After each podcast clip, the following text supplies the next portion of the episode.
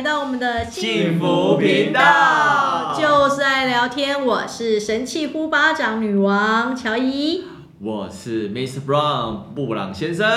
大家好，我是陈哲，认识陈哲爱一年多，好几本存折。耶、yeah！好了，又来到重头戏了。嗯，哇，真的听得非常精彩，尤其是上一集的悄悄感情事。是。现在非常期待哇！你上一集断的一个地方非常经典呢，黑化的女人。对，但我还是要补充一下啦。其实我从小就在一个非常保守跟传统的家庭长大。我跟我妈妈廖妈妈一样，就是我们就觉得呢，身为哈，就是廖家魂，死为廖家鬼，什么东西？要从一而终，出外从父有没有？要三从四德。所以我就会觉得认定这个人，而且有初恋就结婚，有没有很传统？是个好女人。有，其实我刚一整个听下来，就是、嗯、你真的是只交往。当时只交往一任，对，一次就谈六年，然后就进入婚姻，所以我真的觉得你就是一个好女人来着。对对，非常的就是执着，因为我就觉得，哎、欸，就是如果我认定这个人，别人讲什么都没有在管的。对，而且我听得出来，就是你虽然就是充满了迷迷迷一般的自信，对，但是你就是一个充满迷一般。等一下，我突然的意会到，你说我迷一般的自信是，就是。我我当时有个 OS 就是外表男人婆，就是内心小公主这种迷一般的自信。你会觉得我外表男人婆吗？我外表 当时当时没有啊！我是跟你讲，小时候我是蔡依林吗？怎么会男人婆？拜托，我小时候排排队追我的很多哎、欸。真的吗？真的啊！你怎么没有跟跟我讲这一段？我是一定要拿那个摄影机给你看，一定要拿给我看。全班每一个人都有我的照片。是，哎、欸，你们两个感觉好像眼神充满怀疑，而且又不好意思亏我这样子，然后一直傻笑。现场有位就是来宾，让我们不太好意思讲。好，对，但我是想说，就是像你这样的好女人，其实憧憬着家庭，憧憬爱情，可是我真的觉得有点可惜，而且我觉得这是很多女生会遇到的事。其实我刚才有讲到一个重点，就是说我上一集啦，我那时候提到就是说我不想成为我妈妈，齁，然后我也不想要有像我爸妈那样的感情，所以我想要借由结婚来当出口，然后出走，这样就跟我那时候去南部念书一样。其实我是想要逃离家里的，然后我想要借由婚姻来当一个出口，可以离开家里，名正言顺。对，那我也不管这个婚姻到底是。未知数，可是我就觉得我可以赌赌看，尤其我觉得我像我这么有个性的人，我觉得这对我来讲很容易啊，对不对？我小时候这么有个性，小时候就很有主见，所以我觉得这应该还好。但我想问，你不会认为全天下的男人都是枪哥吧？没有，我就会很容易，就是如果这个男生有一个什么技能，或者他有个什么闪光点，我就会觉得哇，好帅这样子。我就会觉得，所以我们当时枪哥的闪光点是是这样吗？枪哥闪光点就是那时候他就是很抬嘛，然后站出来就捍卫，就觉得你们谁敢欺负他这样子，我就觉得哇，就是你知道这男生怎么可以帅成这样，帅度爆棚，然后就觉得他很有正义感，想要保护女人那种感觉。嗯、你要是女生，你会不会爱上他？不会，他刚沉默了。哎、欸，他保护你耶。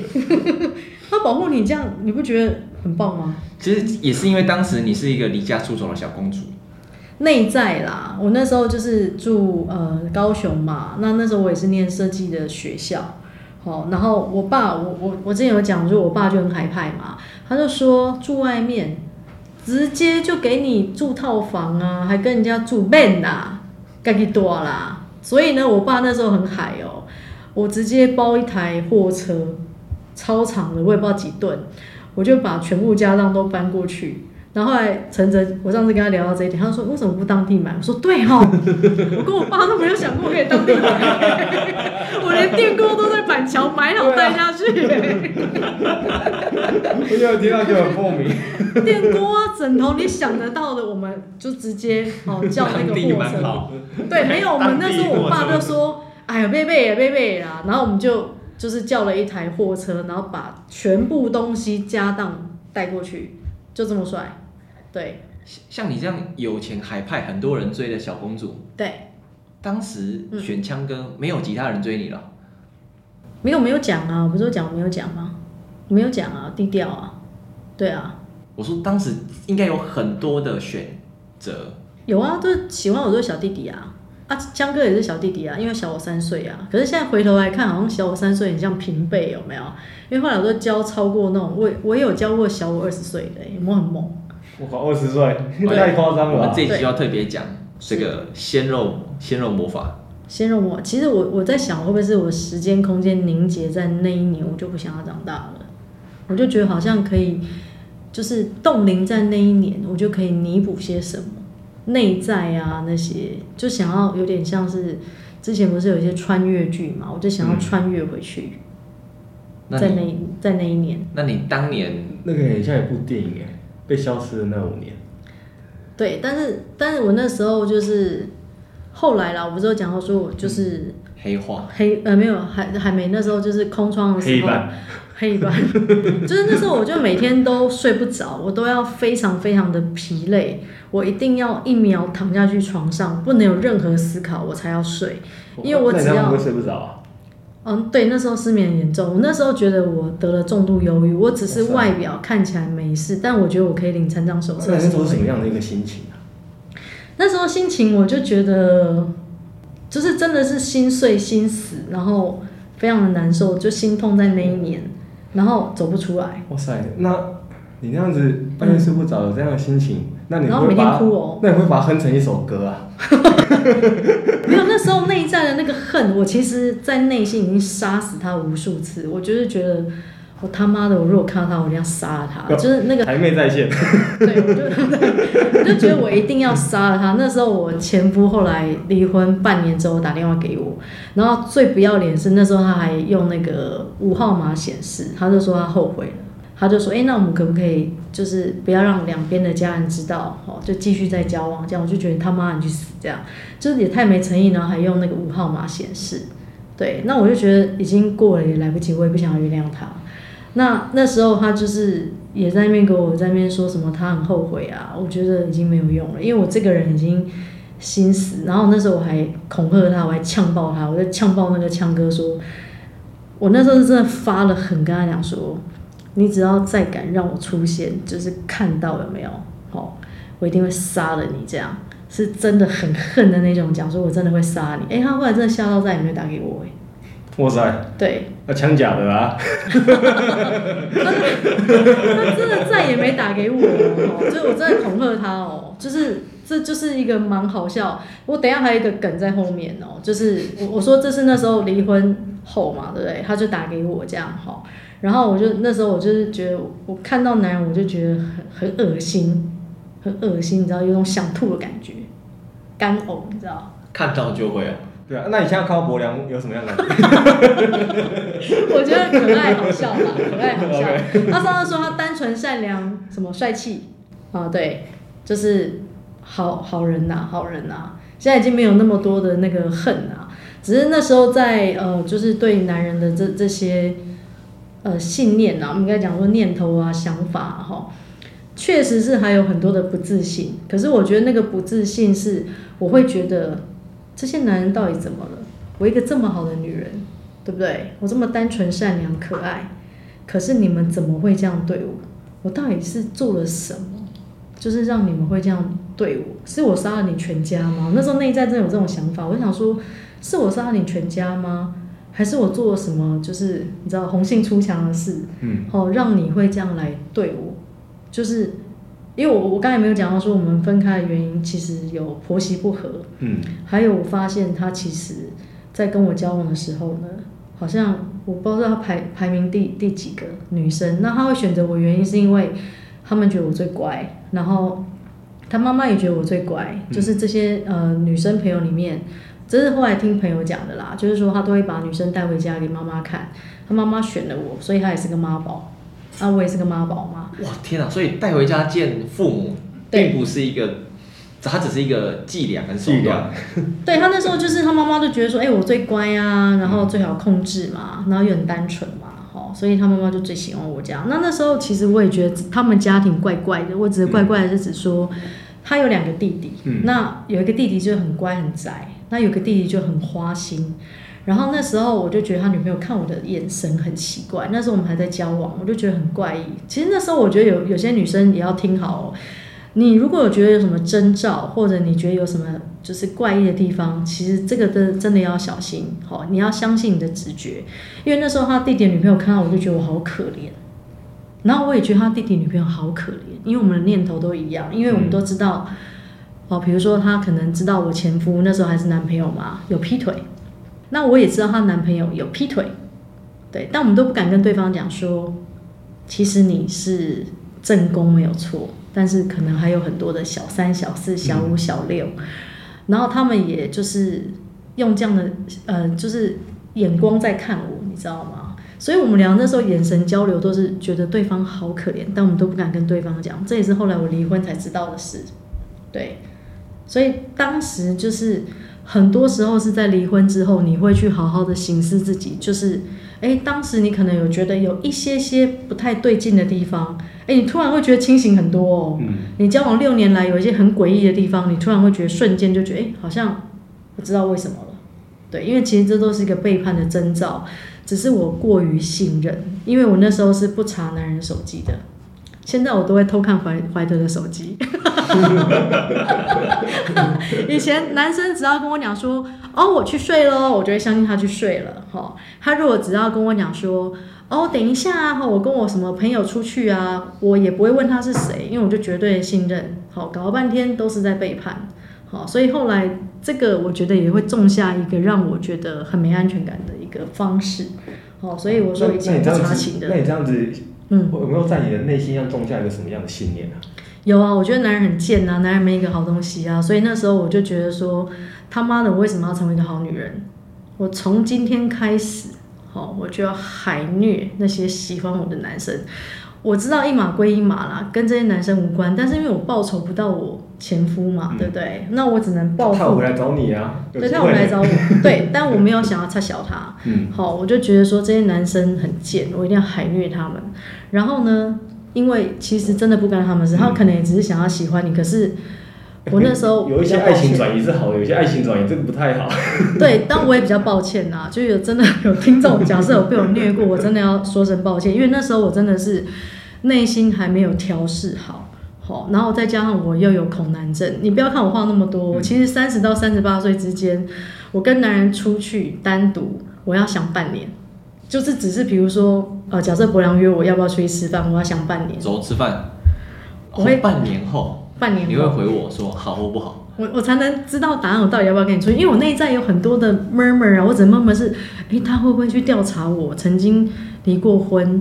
好，然后他会不会知道？好，就是呃，他妈妈会不会知道？我就写了很多内心戏的脚本，然后他会不会怎么看我？他朋友会不会怎么看我？所以我就要想半年，对，就这么久。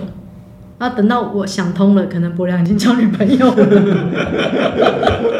我就说好，好像可以吃个饭哦。哎、欸，不好意思，我现在交女朋友了。还是可以吃个饭的。所以真的有一任男生是，你半年后回复他。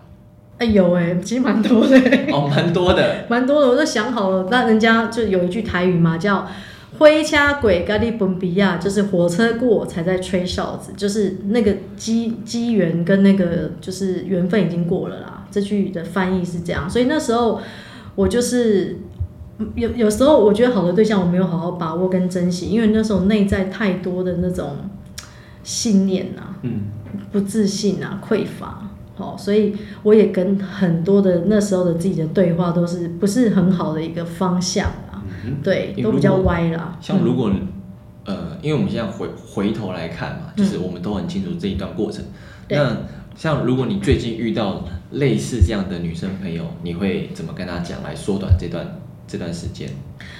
我觉得主要真的是当时因为是害怕再谈一段感情会受伤，或遇到坏男人或贱男人，所以呢，我觉得这个是给自己下的一个觉得好像。因为被伤害过，所以后续的每一个都会伤害我。所以，因为要自我保护，所以我不敢谈恋爱。但是我又很想要被爱。你你们听得懂我这个逻辑？好像有点绕口令。但是我觉得我被伤害过，女生应该听得懂我讲这个逻辑。就是我们其实还是很想得到幸福，很想得到真爱，但又觉得这男生好像会不会本性是坏的？男性本贱有没有？然后他会不会到时候又伤害我？然后我付出的感情会不会又再多了一个六年？我不想要这么这么久的时间再去认识一个人，所以我就会变成快转。我认识一个人，我就会快速，我就会变得很很很快把人家就是据点这样。那这样在感情当中就产生了爱是怀疑。对啊，所以后来谈的呃，从初恋之后的对象，因为我三十到三十八岁，有八年整整不敢谈感情，就是来找我的男生嘛，他们可能会觉得我很奇怪，就是因为他不知道我内在在想什么嘛，嗯、对，然后。我又不敢两个人单独出去，因为我那时候跟男生出去吃饭，我的手会发抖哎、欸，哦、没办法想象，你知道，就是是 紧紧握着拳头会发抖。我我这手会踹，然后我吃东西我也会抖哎、欸，就是应应该说单独一对一的时候，单独一对一我真的不行，我就觉得我快要中风了，而且有时候看到男生我觉得恶心，我还会 这样，哇，会干 呕，真的会干呕，哇塞，这样觉得恶心啊，这样子，你你。就是呃没有体验过的，可能可能没有办法想象，因为你们两个现在跟我很熟，是看到我现在是已经 OK 了嘛，对不对？可是，在那个时候的，就是相处上哈，我是对男生是很害怕的，嗯，对我是很害怕，而且我那时候很害怕男生碰到我。好，那这个时候你觉得男生朋友，嗯，如果真的就是想对你好的话，可以怎么做？或干脆就是下一位。呃，应该这样讲，我会分。如果今天是男生的好朋友，我就无障碍。好，我觉得还是把她当闺蜜啊，当好朋友，掏心掏肺的对她。但如果一旦这个男生让我发现他喜欢，完蛋了，一定要虐他。就是因为有些男生聊着聊着，可能跟你聊出感情了。好。一旦我搜寻到他有那个气味，完蛋了，他就一定会被我海虐，我就找到乐趣了。有没有很变态？你一边发抖一边想虐别人，对，你就是又创又爱又爱虐。对，就是每天都冲突，很矛盾啊，就是很像一个神经病啊，你知道吗？那我奉劝男性朋友，请远离这种女性。嗯、没有了，他还是有，就是会调整成功的时候嘛，对吧？是不是？真的会有啊？我相信会，但要一个安全的相处之道。对，然后呢？那时候我有一个非常好的男生朋友，他那时候他也是阅女无数哦，哈！哎，我发现我们这种型的女生真的要还是要有一些对女生比较了解，他的爸切入我们内心，哈！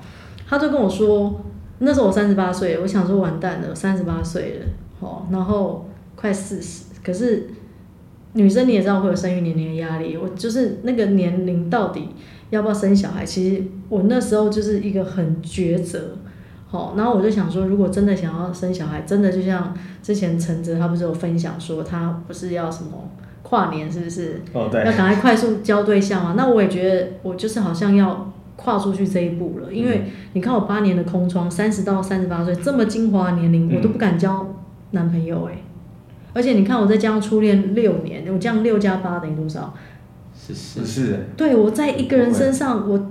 我整个十四年呢、欸，最精华的十四年。对，然后后来我就觉得三十八岁那时候，我朋友就鼓励我说：“你要不要去上一些身心灵的自我疗愈课程？或许可以帮助到你。”然后我那时候，我那时候有就是，呃，去参加他那时候一个说明会。对，然后那时候我就跟他讲说，我会报名，好，但是你等我，因为那时候我们公司就是因为我我我那时候是做百货业的那个业务主管嘛。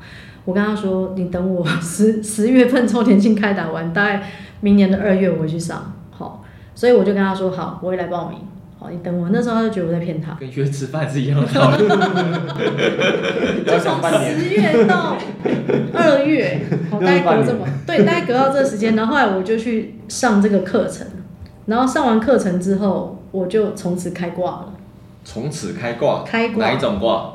就是我就鲜肉魔法哇，真的鲜肉！我就第一个就教到我那三三十三十八三十八，后来教到二十四啊！哇塞！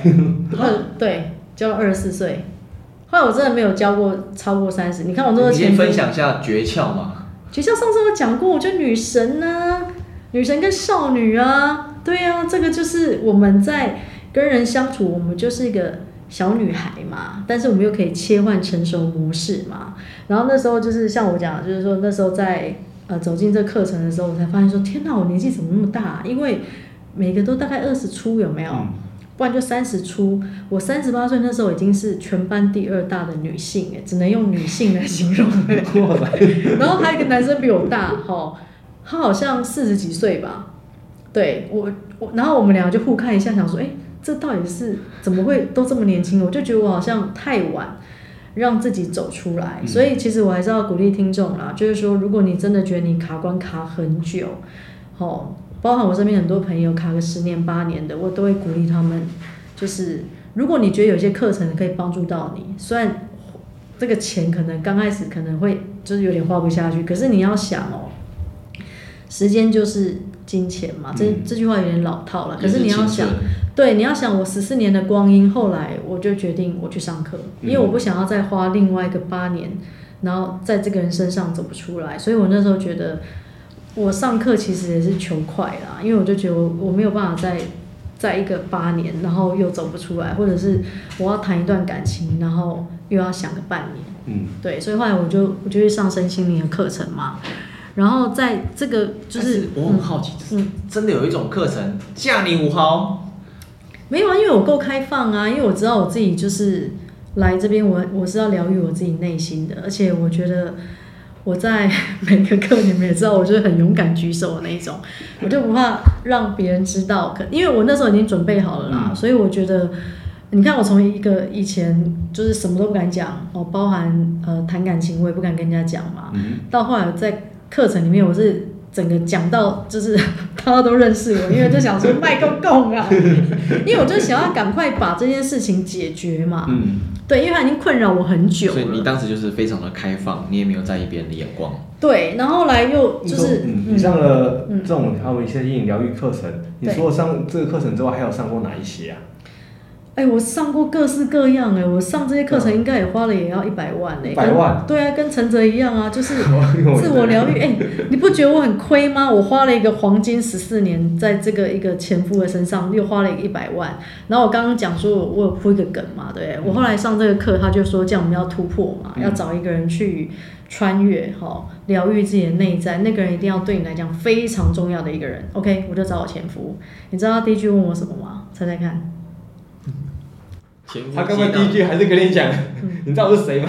枪哥的，你知道吗？对，我们那个呃，我那个前夫黄金枪枪哥他，他他那时候以为我就是缺业绩哦，因为他以为上课是缺业绩或者是缺钱要跟他借钱，对，我就说都不是，我只是想要把当年的恩怨了结，好，就比如说哦，原来我当年有些话我们是没有讲开的，比如说我一直以为我我就是呃他。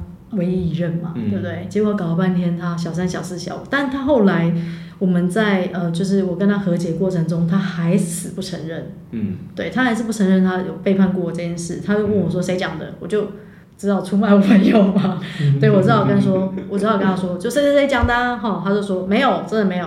那因为他以前在跟我交往的时候，只要我觉得他有一些 bug，或者是我觉得不对劲，他以前都会跟我发毒誓，哦，他会去庙里发毒誓，说我只要我说谎或背叛你或劈腿，我就出门被车撞死，我跳楼死给你看，或者是我跟神明诅咒，哈，我就会怎样怎样怎样，OK，好，我就会相信，好，然后发毒誓是没有用的，对，发毒誓其实没有用。后来我发现他隔了这么多年，他还在用这一招哎，然后他还跟我讲说。哦，他还在哎。对，然后他还跟我说，如果呢？他说我如果骗你的话，我就跳楼死给你看。你知道我怎么回他吗？我说那你一定要成功哦，你一定要成功哦，吼。那当然，后来他就觉得可能他他觉得我是在叫他去上课，或者是我缺业绩还缺钱。然后后来他最后就说，好啦，反正我们也不要讲这个啦，吼。那。他就他看到我那时候三十八岁还是这么美，他就说：“我觉得你比我老婆漂亮诶，那你要不要再来做小的？”我说：“干！”我就直接飙他脏话，我就觉得你是有病，你是他妈有病是不是？就是他已经我没有办法跟他沟通，因为他就觉得说他是自信过头诶。对，自信过头。然后我后来又又继续恐吓他那一招嘛，哈。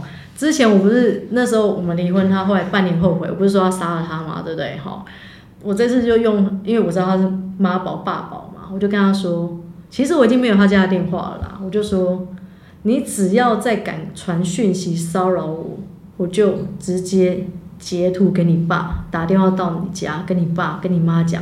还有，我知道你老婆也在家，其实我已经没有他家电话。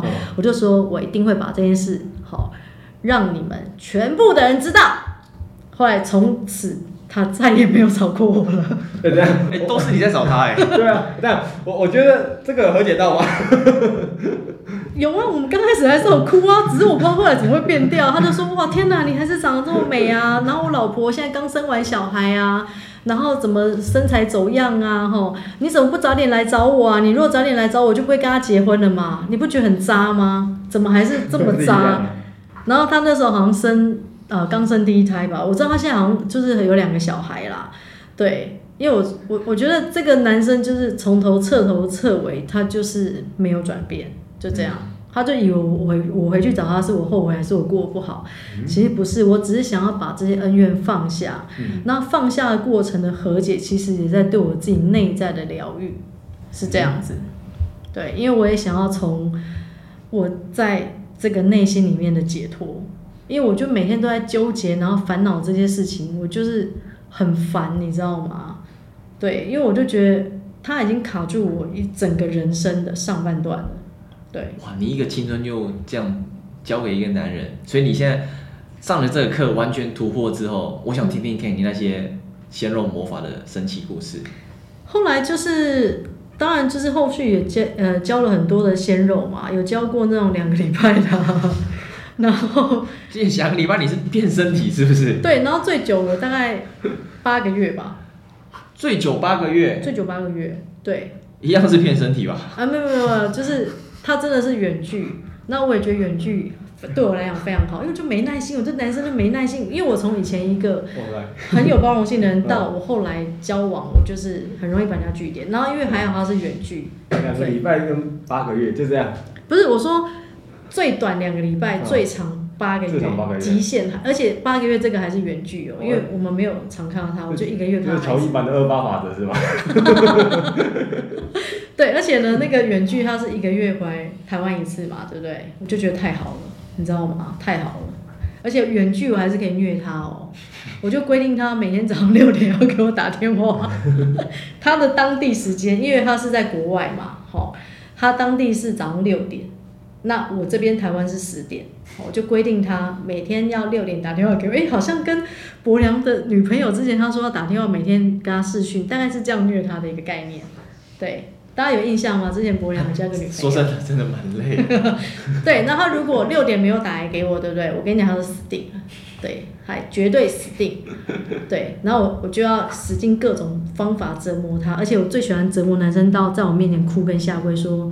女王饶命，我再也不敢了。这样子，请你原谅我。这样，那你要买什么东西，我都买给你，只要你愿意消火，不要生气。这样，这样。我我相信有的女生会做到这件事，但我没有办法想象你当年是这样做的。当年就是要这样做啊。太疯狂了。对啊，一定要这样做啊！因为我就觉得，我曾经讲过一句很不好的话，我现在也要为这这句话道歉跟忏悔。因为我那时候讲出来这句话，那时候是充满恨意，我说。因为他们欠我的啊，其实他们没有欠我，其实是我那时候就是 神经病，就是他们那时候就是其实很想要好好对我好，对不对？可是那时候我不信任男人，所以不管他们做什么样的事情，我就是不信任，因为我不相信真爱，我也不相信婚姻，所以那时候我给自己下一个信念就是，根本不相信这世界上有真爱啦，而且我也不相信这世界上真的会有一个人。会这么爱你？有，只有在偶像剧。我跟你讲，我那时候啊，压抑到什么个性，你知道吗？我都不会哭哎、欸。哇塞！我都不会哭啊，就是因为我就是我就不能在外外人面前哭啊，我都哭不出来、欸。你知道我在什么时候哭的最惨吗？去上那个课的时候，哇靠！我在哭了，一整个崩溃耶！我把我这厉害。对，因为我在外人面前不哭。我刚才有讲过，说我之前每天晚上睡觉前会哭，对不对？嗯。但我对话我都不哭，我都非常坚强。然后在课程里面，我就整个宣泄嘛，宣泄出来，然后把我很多的那个爱恨情仇，好，我都把它宣泄出来，也是一个发泄啦。对，然后我觉得那也是一个对自我，然后找回自己。真正想要什么的一段路。那你这样怎么从呃之前开始呃虐男开始，后来一路到后来怎么遇到你现在这么幸福的另外一半怀德？就是我们都认识的这个怀德，他到底做了什么事情，居然可以维持三年？对，一开始交往的时候，其实我有虐待怀德三次，但他不久在虐待他，因为我就我就觉得，就是因为我很会装逼嘛，哈。但我没想到遇到一个对手，他真的也是个高手，你知道吗？因为呢，我说虐待他，我最喜欢虐人家就是冷战。哇，这女生真的很可怕。冷战，我就而且冷暴力，而且我就是很容易被激怒，我就会骂他，就是很容易就会失控，然后我就会继续冷战。这是大概就是我虐男人的三部曲。然后我一定要让他跟我道歉认错，不管是不是我的错，就是对方的错，就是这么骄纵任性公主病。然后我还开交往条件哦，以前那些追我男生的条件，我有跟他们讲，出去你就是一定要给我，就是全程都是你出，绝对，我不可能就是花我任何一分钱。还有就是照三节进贡礼物，而且礼物要。我选我自己喜欢的，对，你不要给我惊喜，我不要惊喜，我就要选我自己喜欢的，对。然后呢，就是这个也是对应到我为什么开这个条件，是因为我当时前夫跟我交往六年，他没有送过我任何一样礼物，有没有很猛？因为他非常的小气，因为他那时候你是从这现在的对象讨回来，对，我从现在对象讨回来，因为那时候我就觉得说。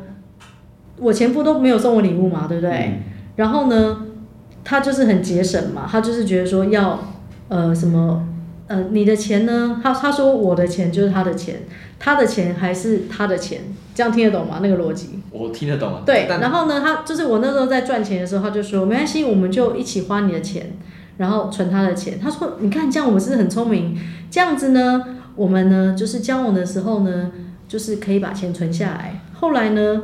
我发现，好，就是我跟他离婚的时候，他跟我说，其实我已经存了一百万了。对，他跟我说他存了一百万，因为废话，因为他妈都花我钱啊。然后当然他就存了一百万嘛，对不对？可是刚才有讲到，他不是说他诅咒自己嘛，对不对？我跟你讲，人的报应来了。他后来一百万，听说就这样，好像开车出车祸喷掉了，还有被女生诈骗骗掉了，就这样。那时候我听到的时候，我就跟我朋友讲说，爽，爽。活该报应，我就觉得很解气，很爽这样子。然后我就觉得说，因为我前夫那时候就是没有在我身上花钱，好，所以后来的男生我就会开各种条件。我就是其实我这个也是故意这样子设一个屏蔽。我觉得后大力就来嘛，对不对？我都已经讲成这样，你还是想要追我？好啊，你喜欢被虐是不是？我就先跟你讲清楚了，我是一定会虐你的哦。你还是喜欢我，对不对？好啊，那就来啊。有没有很帅？哇，所以你当时的体质就是吸小鲜肉，然后又敢来，所以是二代、富二代小鲜肉。很多啊，就比如说，好，我举例来来讲，比如说陈泽要追我，我就已经跟你讲，我的个性就是骄纵任性公主病，嗯、而且出去你就他妈，你就在给我花钱，嗯、三节就是要进贡，因为之前我前夫没有做到，你全部要给我做到，你买不买单？你买单你就来追我，我都已经跟你讲成这样哦，嗯、你还要追我对不对？嗯、好啊，那我就虐你。我讲的有没有很流畅？对，很流畅嘛，对不对？但是遇到怀德完全没辙。那我你呃，我是说，我其实认识这么淳朴善良的怀德，他好像没有把你当成对手，你怎么会想要试着给他虐他这样？好，这个时候呢，我就讲一下，因为那时候跟怀德交往的时候嘛，就是他那时候的当年呐、啊，他财务状况不是那么好嘛，就是一个月可能就是那时候是做没有底薪的业务哈。那薪水不是那么稳定，这样。那有一次我们参加一个活动，哦，就是那个活动呢，就是我们去玩一个桌游，就是财富流的桌游。哦嗯、对，那时候伯良也在嘛，那时候我们在协会玩，哈。然后那时候伯良是当时的工作人员。那那时候活动开始的时候呢，我就打电话给怀德说：“哎，怀德，你帮我买那个排骨饭或鸡腿饭，我喜欢这两个便当，哈，你随便选一个，路上来的时候帮我买。”然后后来他就帮我买，嗯、买来的时候他买了一个卤肉饭便当，卤肉饭，而且要我们两个一起吃。哇哦！对，我就生气了，我就觉得两个人吃怎么吃得饱啊？这样子。他吗？我那时候非常生气啊！可是那时候活动已经快要开始了，对不对？嗯。然后我就冲出去买，就是鸡排，啊、鸡排跟咸酥鸡，还有饮料。剧情也太展开了吧？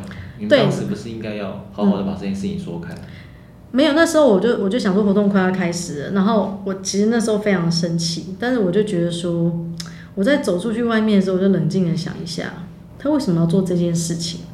然后当时我们就是协会有一个就是国祥哥嘛，他有看出我不开心这样，然后有把怀德叫过来，问他为什么只买个卤肉饭便当，然后怀德也很委屈嘛，他就说，你知道那一百块就是我的全部了吗？我就觉得说，哎，哇塞，对，想当年，你当时开了无数条件，对，才能交男友，现在交了这个，对，他就说他当时身上只有一百块，他就买了一个五十块的卤肉饭便当。对，但是我还因此而生气，我就觉得我好像有点不对，我那时候就内在有好好的调整跟反省一下，我我觉得我好像有点太过分了，对。然后后来因为就是这件事情之后有没有，我真的对他讲话就比较客气，我就没有在海虐他，对。然后因为怀德不是有养一只狗嘛，那只狗被弃养两次嘛，所以我也很爱那只狗，所以我从你不是超怕狗？对，我从超怕狗到超爱狗，也是一个转变。所以我觉得我跟怀德的便当事件，就是那时候买卤肉饭便当，跟他那时候就是呃这只狗也是有把我融化这样。所以我从这件事情我有开始做调整。所以男士们养狗真的很重要。养狗可以把妹子，陈泽不是以前有养过狗吗？对啊，可是好像没有，还没用到，还没有。所以后来我觉得便当事件是我一个很大的转变。对，就是他帮我买卤肉饭嘛。嗯、那这个东西对我来讲，当时好在当年，我就觉得我好像不能这么严苛的对待另一半，我应该要包容。可是很奇怪，我对前面那几任我真的没有这样做，因为他们都有钱嘛，你知道吗？他们有钱，所以其实买。高档的礼物啊，或者消费出去吃饭什么的，他们因为会讨我欢心嘛，所以他们会想尽办法把他们最好的给我。可是那时候我还是没有在插小他们，嗯，就是也是蛮坏的。我刚在那段感受到，其实是怀德很真诚的去面对他自己以及这段关系能够给的，对，所以他才让你意识到说，你好像从原来的那个惯性要清醒走出来，对。然后因为他常常看我在装逼，他真的没有在理我。他有时候跟我吵架，对不对？以前我会虐男生虐到就是，我刚才有讲他一定要跟我道歉嘛，他也没再跟我道歉，他就继续睡他的。对，他要睡他的，而且还可以，可以睡觉，还睡到打呼我，他完全没他的事。那我气了半死，晚上睡不着，我就真的觉得我靠，这这男人真的是完全就是遇到一个我的天敌，你知道，没有在差小我到这种程度这样子。他是这样睡他很好，而且他还跟我讲一大堆开示的话，说。你知道啊，你这样子啊，哈，其实伤害的是你自己啊。你在跟我冷战的同时，其实你自己心里也不会好受啊。陈哲，你不觉得很靠北吗？这听起来真的很靠北的。啊、他可以这么理智的跟我讲这种话，哎，我在跟他冷战呢，而且还录一段语音，然后最后还跟我说，没关系啦，那那我就去睡了，晚安，就这样。他也没有等我，他就说 晚安，这样。难怪都遇到对手，跟真的跟你一样很有自信的。对，而且他就是很有个性哦。对，所以后来我就觉得说，哎，我好像没有办法用这样的招式用在怀德身上，因为这些招式对怀德来讲，他完全不买单。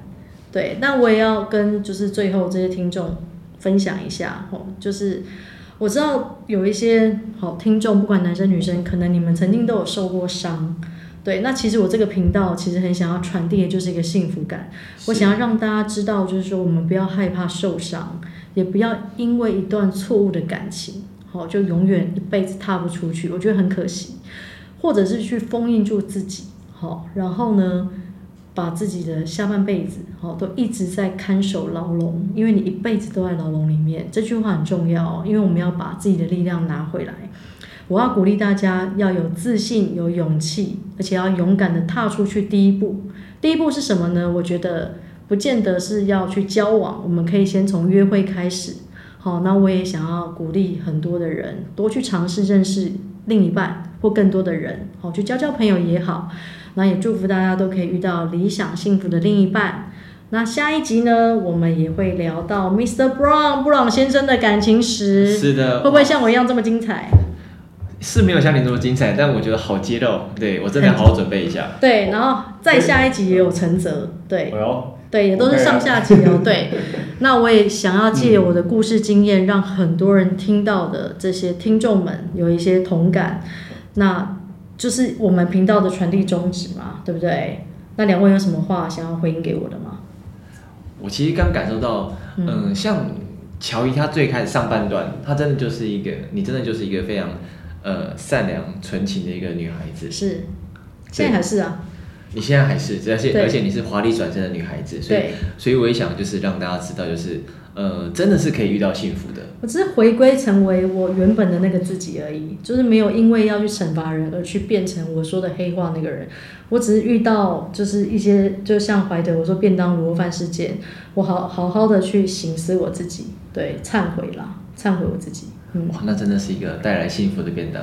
对，那陈哲呢，有没有什么想要回应的呢？我觉得像刚刚乔伊分享的那一段，其实我觉得应该会有蛮多呃，不论男生或女生，其实或多或少，其实一开始在感情过程当中，其实都很都很专情，而且对另外一半应该都很包容的。嗯、可是因为经历了某些事情，他们觉得说，好啊，反正人生被人欺，所以想想要反过来来当那一个比较强势欺负人的人。对。可其实呢，这样的关系，嗯，说真的。他没有绝对好坏，因为有些时候，呃，是呃，因为某些信念开始植入我，让你的一些价值观开始有一些的一些偏颇。是。可是当你回过头来，你会想想，其实，呃，他们当时或许他跟你你是经历一样的事情，是。他也是想要好好对待感情，可是因为遭遇了一些事情，所以他才反过来变这样。对。所以有时候当呃，我们可以当那一个就是。呃，发自内心想要让让这个世界是一个善的循环，那我们就去善待他人，那自然而然最后你也会遇到一个非常善待你的另外一半。对哇，讲的好棒！我们这一集 boys 讲的比较长一点啊，但我觉得这这个内容真的是很多的干货，还蛮多的，也希望可以就是启示到大家，对。嗯哼，对，非常开心可以听到这么多深入，而且我相信，这是很多女人是真的很值得获得幸福的。对，所以乔也特别去以以自身的经历分享大家该如何得到幸福呢？对，那我也跟前任小鲜肉们们哦吼，就是认真的道歉忏悔，我真的错了，对不起，也祝福你们找到下一半。然后呢，也不要因为我 就是再把这些错误延续下去，伤害别人。对。真的，所以小鲜肉，你们还是要还是值得幸福的哦。对啊，那我们下一集见喽！